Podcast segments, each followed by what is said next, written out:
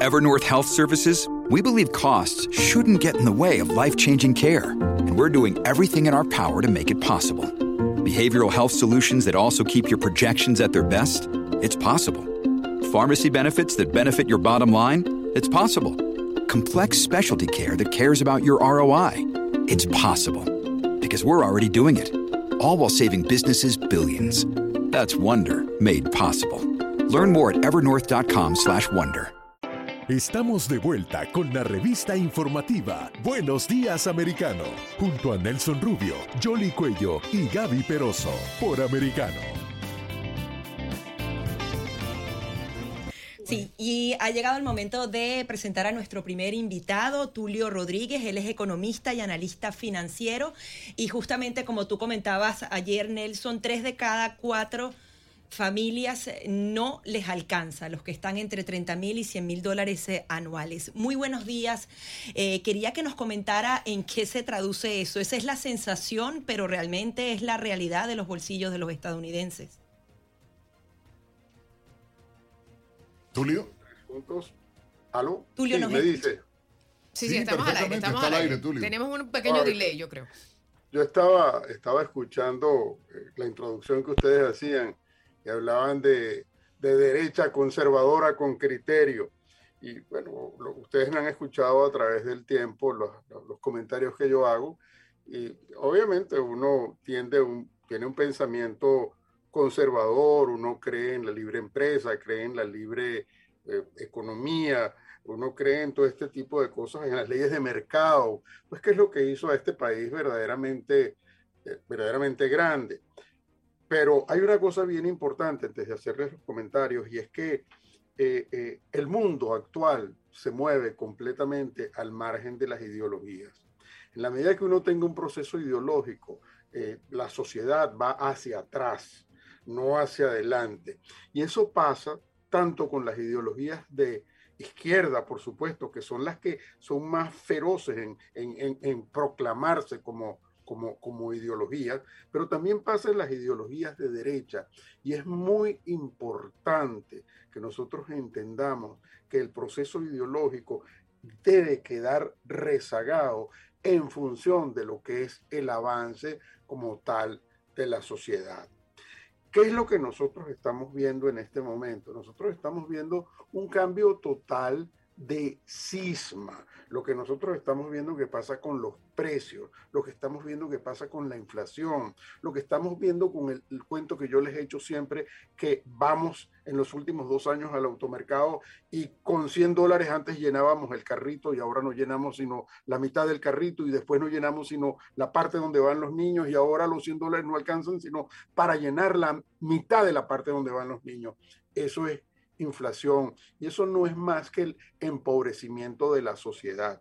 Y ese empobrecimiento de la sociedad no se puede atacar con un criterio ideológico. Nosotros en los últimos años hemos visto eh, eh, eh, grupo tras grupo político de ambas tendencias con un proceso netamente ideológico. No, hay un problema que se llama la masa monetaria. Si tú incrementas la masa monetaria de la manera que lo has hecho en los últimos 30 años, porque me, escuchan decir que esto es una mesa de tres patas, que tiene el, el, el dólar, tienes la fuerza militar y tienes la, la, sociedad de consumo. Esas son las fortalezas de este país. Por eso vinimos a este país. Eso es lo que nos da orgullo y ese esquema de libertades. Pero si tú sigues imprimiendo dólares como lo has hecho y tienes 30 trillones de deuda en este momento, tú debilitas la estructura e inexorablemente vas a conducir a lo que se llama un proceso inflacionario, que es lo que yo les acabo de decir. Ese proceso inflacionario ataca a la sociedad de todos lados, de todos lados. Entonces, cuando tú tienes inflación, vienen los federales con la única herramienta que ellos saben, que es subir la tasa de interés. ¿Qué haces cuando subes la tasa de interés? Recoges la masa monetaria, enfrías la economía, bajas la presión de precios y automáticamente la inflación comienza a ceder. Eso si no vas a un proceso donde los precios no bajan, siguen altos y sin embargo la economía entra en un proceso de, de, estancamiento, que es lo que se llama... Pero, pero tú, si, me permites, a lo largo de la historia también eh, eh, se ha ido evolucionando a medida que se van eh, creando las revoluciones, ¿no? Es decir, revoluciones no necesariamente del orden político, sino más bien industrial y de avance. Y, podría decirse que estamos también en este proceso entendiendo lo que acabas de decir y en el marco de que estamos en esta generación viviendo una pandemia que pasa cada 100 años también en la historia qué es lo que tenemos que aprender del pasado para no sumirnos en una recesión profunda y poder seguir avanzando en esta sociedad. Sí, eh, eh, y es correcto lo que, lo, que, lo que comentas. Nosotros tenemos 30 años, como les digo, imprimiendo dinero.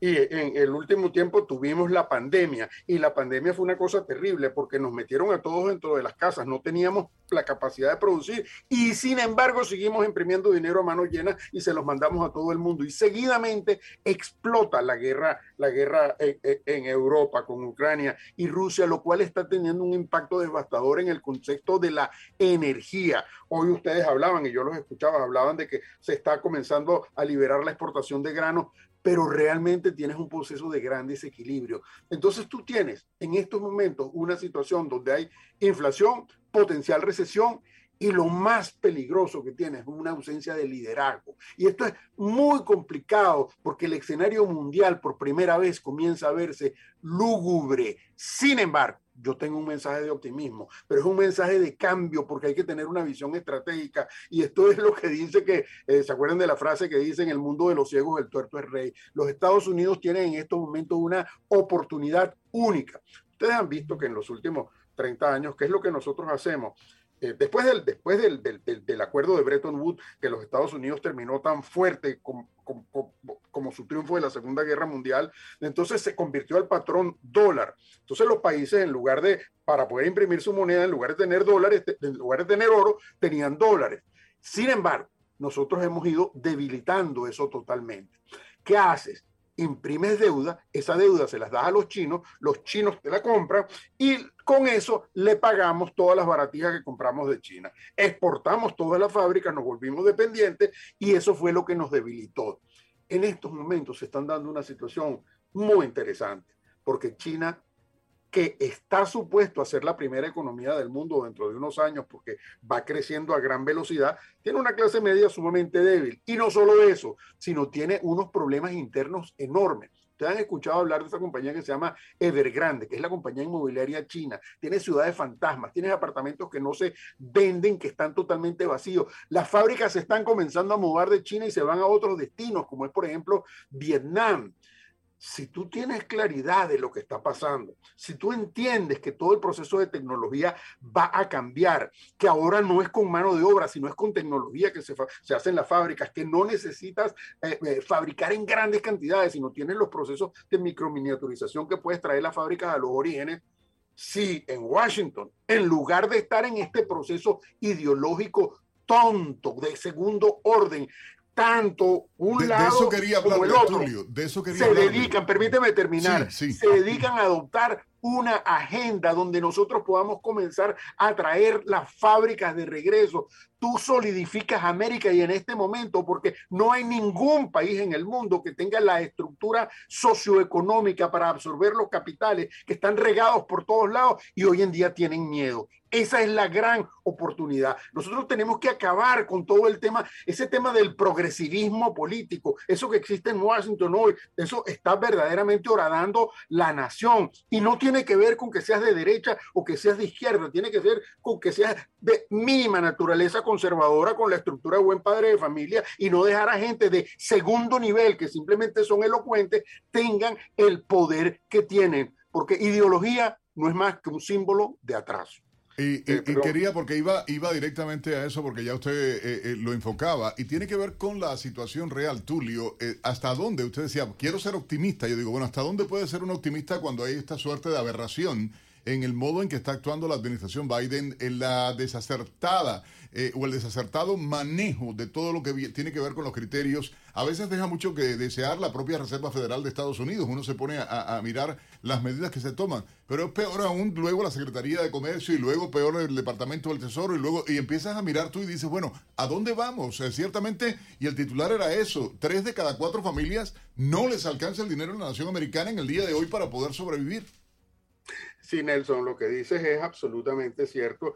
Y nosotros en inglés se dice la expresión dwell into the hole. Nosotros podemos eh, enfocarnos en ese agujero y decir cualquier cantidad de cosas pesimistas porque son, son ciertas. Y no solo es el gobierno de los Estados Unidos. Hoy en día tú tienes toda una infraestructura internacional que, que tú la ves totalmente eh, sembrada en un proceso ideológico porque quieren tener control.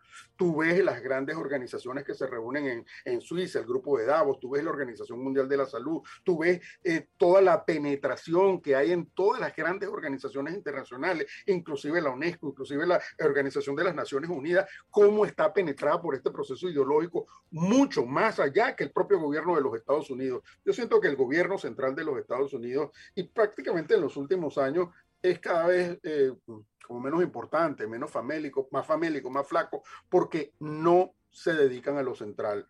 Yo quiero dejar el mensaje a la audiencia hoy en el sentido de que tenemos una gran oportunidad. No lo quiero ver como, eh, sí, la situación es crítica, la situación es crítica porque nosotros vamos a pasar rápidamente. Este proceso inflacionario puede seguir creciendo dependiendo cómo, cómo, cómo se maneje la situación europea. Eso va a tener un impacto, dónde va a llegar el precio de la energía, porque no, no, eh, eh, ese es el otro problema. Nosotros resolvimos pasar de la noche a la mañana acabar con los combustibles fósiles. Sin lugar a duda, nadie puede tapar el sol con un dedo. Tú tienes un problema de calentamiento global. Eso es una realidad y tú tienes que atacar ese problema. Eh, no, no, los científicos sabrán, sabrán cómo, pero tú no puedes hoy decidir, ya yo no produzco más petróleo, no produzco más combustibles fósiles y me disparo en el pie. Ahora, pero, pero la, la, encrucijada que hay es la siguiente, ¿no? Porque si bien es cierto, ese endeudamiento en el que ha estado eh, Estados Unidos paulatinamente para poder hacer todas esas inversiones, y de hecho eh, quedó demostrado con el proyecto de ley que se aprobó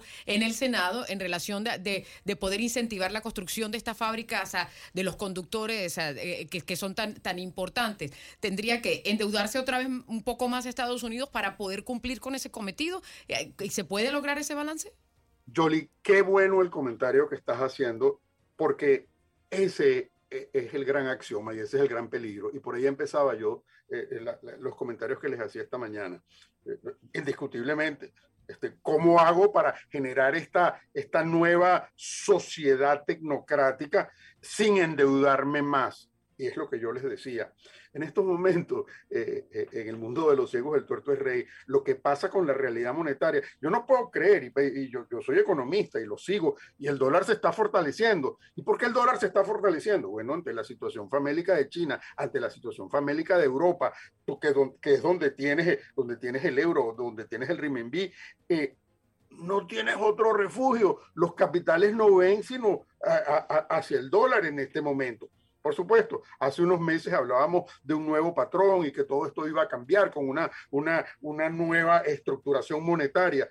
Pero es que esa nueva estructuración monetaria para mí puede y debiera girar en función del dólar. ¿Qué es lo que tienes que mandar aquí de los Estados Unidos? Un mensaje claro este es el sitio donde los capitales tienen protección. Este es el sitio donde la libertad de empresa se respeta. Y si usted invierte en los Estados Unidos, usted tiene una cantidad de seguridades jurídicas que no los van a atacar. Y tienes que mandar a, serenar a todo el pensamiento ideológico, particularmente que tienes en Washington en ciertos sectores. Y por supuesto, yo escucho a Nelson y escucho ese pensamiento conservador y lo entiendo, pero es que no es solamente las señoras del squad, no, nosotros también tenemos en la parte de la derecha un pensamiento ideológico que, que, que, de verdad crea una coerción, es la acción del el, principio de acción y reacción. Nosotros tenemos que apartar el proceso ideológico. Nosotros tenemos que, y que es, fácil decirlo, pero ¿cómo elimino del, del, léxico de conducción el concepto de derecha, el concepto de izquierda y lo sustituyo, ustedes se llaman americanos, por el principio de la americanidad, por el principio de, de las libertades, del progreso, del desarrollo, de adoptar las nuevas tecnologías? Ahora, en eso de mandar el mensaje, a veces la Casa Blanca ignora la propia realidad. Esta semana ellos decían, descartaban una recesión para Estados Unidos, pero todas las estimaciones dicen que quizás la recesión no viene este año, pero sí el próximo. Negar que viene esa recesión es un buen mensaje para los estadounidenses y ¿cuál es tu conclusión? ¿La recesión viene inevitablemente? Bueno, eh, estos son, cuando yo vivía en Sudamérica, eh, había un programa que se llamaba Acontecimientos en pleno desarrollo. Estos son acontecimientos en pleno desarrollo y es difícil, es difícil anticipar todas las cosas, porque si nosotros comenzamos a ver ese flujo de capitales de los que yo les estoy hablando, eh, comienzan a venir a los Estados Unidos, si nosotros comenzamos a ver una cantidad de políticas que comiencen a incentivar eso, nosotros podemos eh, frenar todo este proceso. Hoy nosotros estamos realmente con la proa directa a un proceso inflacionario. Nosotros vamos a tener antes de final del año probablemente dos, dos si no tres eh, eh, alzas en la, en la tasa de interés. Las alzas que hemos tenido en las tasas de interés no han controlado para nada el aumento de los precios, lo, por lo cual no se extrañen de que ahora no sea tres cuartos de punto. Hemos tenido, primero fue medio punto, tres cuartos, tres cuartos, no se extrañe que ahora sea un punto. Eso va a tener un impacto eh, en algún momento. Sin embargo, como hay tanto dinero en la calle por todo lo que se, lo que se imprimió, porque no fue la plata que le enviaron a cada ciudadano a las casas, se les dio plata a las empresas y después se les dijo a las empresas y a la gente, usted no tiene que repagar eso. O sea, fue una, fue una, una rebatiña total de dinero. Ojo, se hizo exactamente igual en Europa. Entonces, eso es el impacto que esto está teniendo en este momento. Eh, sí, todo indica que nosotros vamos a un proceso inflacionario sostenido con el peligro que pase a una, de, de, de, un solo golpe una crisis recesiva. Pero no tendría por qué ser así. ¿Por qué no tiene por qué ser así? Porque los Estados Unidos tiene toda una infraestructura que no existe en otra parte del mundo. Y eso es lo importante, Tulio, y quería aprovechar, lamentablemente se nos acaba el tiempo, queremos tener la invitación con usted eh, permanente para hablar de esos temas por lo práctico, lo claro y lo directo que lo hace el doctor Tulio Rodríguez, economista reconocido acá en Estados Unidos y una gran importante personalidad de nuestra comunidad. Así que gracias a Tulio Rodríguez eh, por eh, estas declaraciones y el análisis de la situación real hoy acá en Estados Unidos. Y sobre todas las cosas, la invitación a seguir pegado a Americano Media. Buenos días, Americano. Ah, vamos con los deportes. A esta hora me indica nuestro productor, así que adelante.